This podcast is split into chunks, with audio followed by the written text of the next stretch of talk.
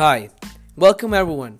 I am Mauricio, and for today, I will be talking about the expected Super Bowl 54 celebrated in Miami, as well as the frequent changing NBA MVP ladder racing. So let's get started.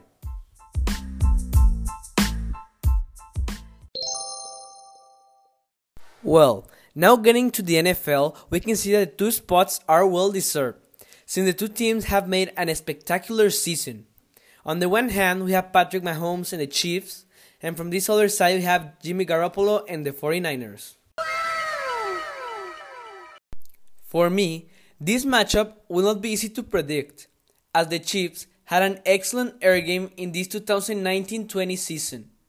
They had completed 378 out of 576 passes. This means a 65% to win 4,498 yards. All these stats were achieved thanks to excellent performances of three players. Patrick Mahomes, that threw for 4,031 yards and a 65% of completion. Travis Kelce, that had 97 receptions for 1,229 yards. And finally, Tyreek Hill, that had 58 receptions for 860 yards. Apparently, this didn't work for the 49ers.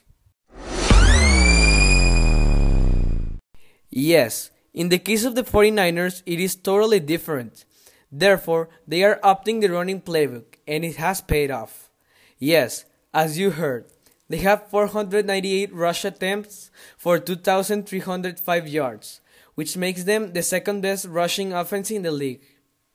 Nevertheless, both defenses are similarly well structured, but it seems that the 49ers defense is more resilient when the clutch and harsh moments arrive. As I said a few moments ago, this will be a tough, tough matchup. It will be difficult to predict the winner. So don't forget to leave your bets at Caliente MX to win up to 1,800 pesos. Yes, you heard right, 1,800 pesos. Remember that Caliente is the best mobile app for betting. It's for free and is extremely reliable with your data privacy.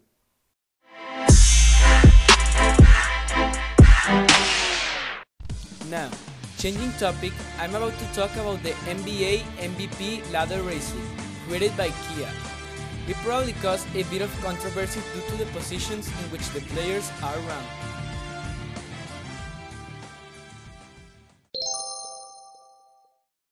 In the position number 5, we have the current champion of the NBA, Kawhi Leonard, averaging 25.8 points, 8.6 rebounds, 5.7 assists, 2.2 steals, and 1.1 blocks.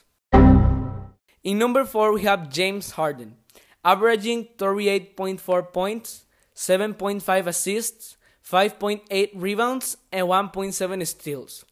Due to his team rank, that's why he is in this position.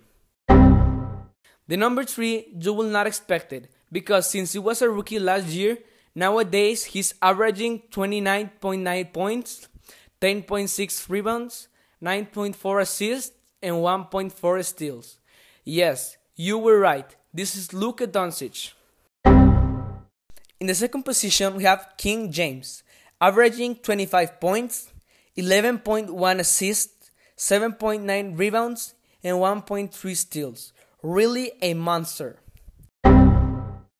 Finally, in the expected position, we have the former MVP Giannis Antetokounmpo leading the Bucks and averaging terrific numbers: 30.5 points, 13.8 rebounds, 6 assists, 1.5 blocks, and 1.5 steals. Well, that's all for today. Hope you enjoy and stay tuned because my partner Jimena is going to be talking about Lewis Capaldi and his music.